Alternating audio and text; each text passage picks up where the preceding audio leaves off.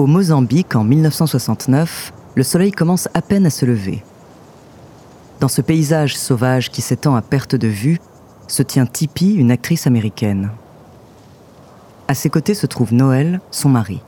Tous deux s'apprêtent à partir dans un safari qui surpassera leurs attentes les plus folles. Lorsqu'ils grimpent à bord de leur Jeep, une onde d'excitation parcourt Tippi. Ses yeux s'ouvrent en grand, avides de capturer chaque instant.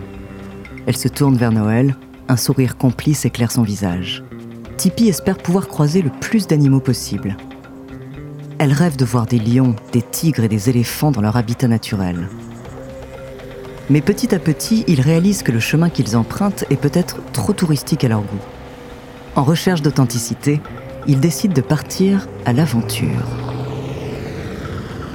Ensemble, ils quittent les sentiers battus, déterminés à découvrir des coins inexplorés de la savane. Guidés par leur curiosité, ils arrivent finalement à un ranch abandonné. Tipeee, attiré instinctivement par un son familier, descend de la jeep et s'avance prudemment. Là, devant ses yeux ébahis, se dévoile une scène d'une rare beauté. Un groupe de félins sauvages a élu domicile dans ce lieu en ruine. Des mères font la toilette de leurs petits, d'autres lions sont encore en train de dormir, un frisson d'émerveillement parcourt Tipeee, des larmes perlent au coin de ses yeux, la réalité dépassant tout ce qu'elle aurait pu imaginer. Tipeee chuchote à Noël de s'approcher lentement. Son mari, bouche bée, s'exécute avec précaution. Et c'est alors qu'une idée folle germe dans leur esprit, réaliser un film que personne n'a encore jamais vu.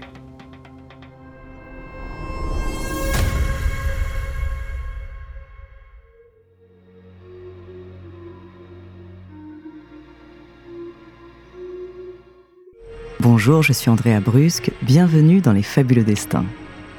Dans cet épisode, je vais vous parler d'un des tournages les plus fous de l'histoire.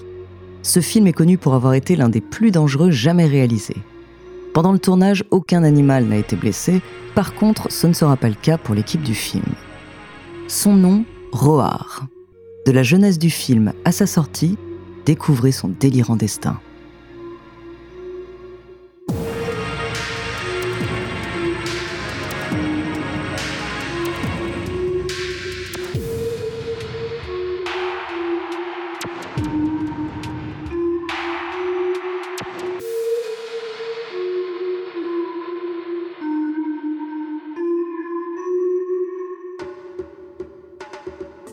Tipeee et Noël n'étaient pas de ceux qui se contentent de la banalité. Non, ils visaient l'extraordinaire.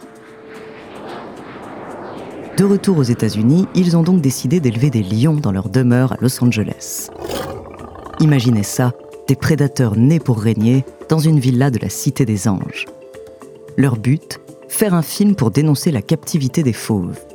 L'histoire est simple, une femme accompagnée de ses deux enfants décide de rendre visite à son ancien époux ce dernier vit en Afrique et élève des félins au sein d'une réserve. Cependant, à leur arrivée, les choses ne vont pas se passer comme prévu.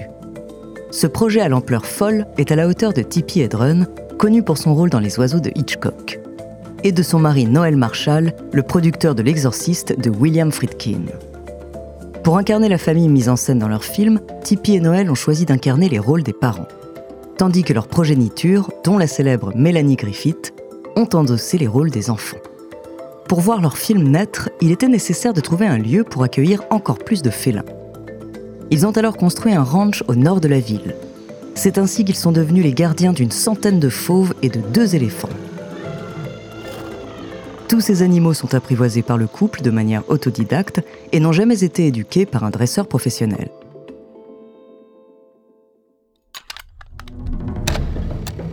En 1974, après des années de préparation, le tournage débute. Cependant, une fois les caméras lancées, le chaos règne. Le réalisateur comprend rapidement que diriger des lions est impossible. De plus, les acteurs se retrouvent à travailler avec des animaux qui n'ont pas été dressés. Les conditions de tournage deviennent alors rapidement cauchemardesques. Mais Tipeee ignore le danger. Elle n'a pas peur de ses amis à fourrure et aujourd'hui est un grand jour pour elle, car elle doit tourner une scène cruciale pour le film. Alors qu'elle se prépare dans sa loge, un régisseur vient la chercher, l'équipe technique est prête. D'une démarche sereine, Tipeee se rend sur le plateau. Les lions semblent calmes aujourd'hui. Elle s'approche de son mari, qui lui rappelle les indications de jeu pour la scène. Tipeee se place sur sa marque et elle annonce action. Elle commence son interprétation. Cependant, les choses prennent une tournure inattendue. Les lions commencent à être nerveux. Tipeee, qui connaît bien ses animaux, sent que quelque chose ne va pas. Elle a l'impression d'être devenue une proie. Inquiète, elle jette un coup d'œil à Noël, mais ce dernier ne stoppe pas la caméra. Tipeee sent le danger grandir. Près d'elle, un arbre attire son attention. Elle réagit instantanément et se met à courir à toute vitesse. Ses mains s'agrippent à l'écorce rugueuse et elle escalade l'arbre avec une détermination sans faille. À peine a-t-elle réussi à s'agripper à une branche que près de 30 lions se rassemblent en bas. Tipeee est submergée par la panique. Personne ne peut lui venir en aide. Elle sait qu'elle doit se débrouiller seule. Elle s'accroche à la branche avec une force désespérée. Puis soudain, un lion bondit sur elle, ses crocs lui arrachent un morceau du cuir chevelu.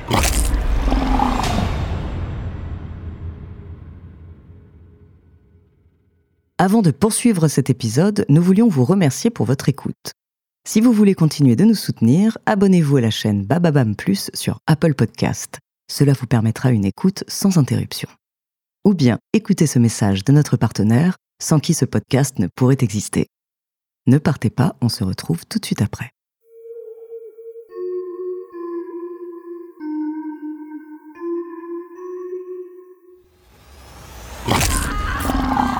Un cri d'effroi s'échappe de sa bouche, le sang coule sur son visage.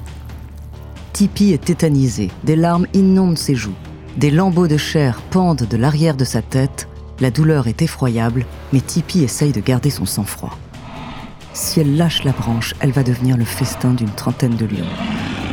Les caméras continuent de tourner, capturant la lueur d'horreur dans les yeux de Tipeee, chaque goutte de sang qui s'échappe. Noël trouve ce moment artistiquement incroyable. Il imagine déjà les spectateurs pris d'effroi devant la scène. Mais petit à petit, il remarque que Tipeee est à bout de souffle. Il réfléchit un instant et pour lui c'est bon, il a assez d'images de la scène pour le montage. Alors il crie le mot que Tipeee attendait tant, couper. Les caméras s'arrêtent et une équipe part s'occuper des lions. Tipeee lâche sa branche. Son visage est couvert de sang. Les premiers secours se ruent vers elle pour l'aider. Noël se précipite à sa rencontre mais Tipeee le rassure, tout ce qui s'est passé en vaut la peine. Elle est prête à tout donner pour voir naître cette idée folle sur grand écran. Cette journée ne fait pas exception. Pendant le tournage, 70 membres de l'équipe ont officiellement été blessés. Certaines personnes ont essuyé de simples égratignures, tandis que d'autres ont été confrontées à des blessures beaucoup plus graves. Par exemple, le chef opérateur Jeanne de Bonte a eu 220 points de suture après avoir été scalpé par un lion. Noël a subi de nombreuses morsures et griffures au point de développer une gangrène, et il a mis des années à se remettre physiquement des séquelles de ce tournage. Quant à Tipeee, elle a eu une hanche cassée, des morsures et des griffures. Cependant, la blessure la plus traumatisante restera celle de Mélanie Griffith. Dans une scène capturée par les caméras, on voit sa tête coincée par un lion luttant pour se libérer. Blessée au visage, elle aura besoin de chirurgie reconstructrice pour réparer les dégâts. À sa sortie, le film qui a coûté plus de 17 millions de dollars est un échec commercial. Mais pour Tipeee et Noël, ce projet reste une réussite. Fervents défenseurs des animaux, ils feront de leur ranch un refuge pour les fauves en danger. Le film est aujourd'hui devenu culte grâce à son tournage hors norme, et en 2015, Roar a même été réédité 34 ans après sa sortie initiale.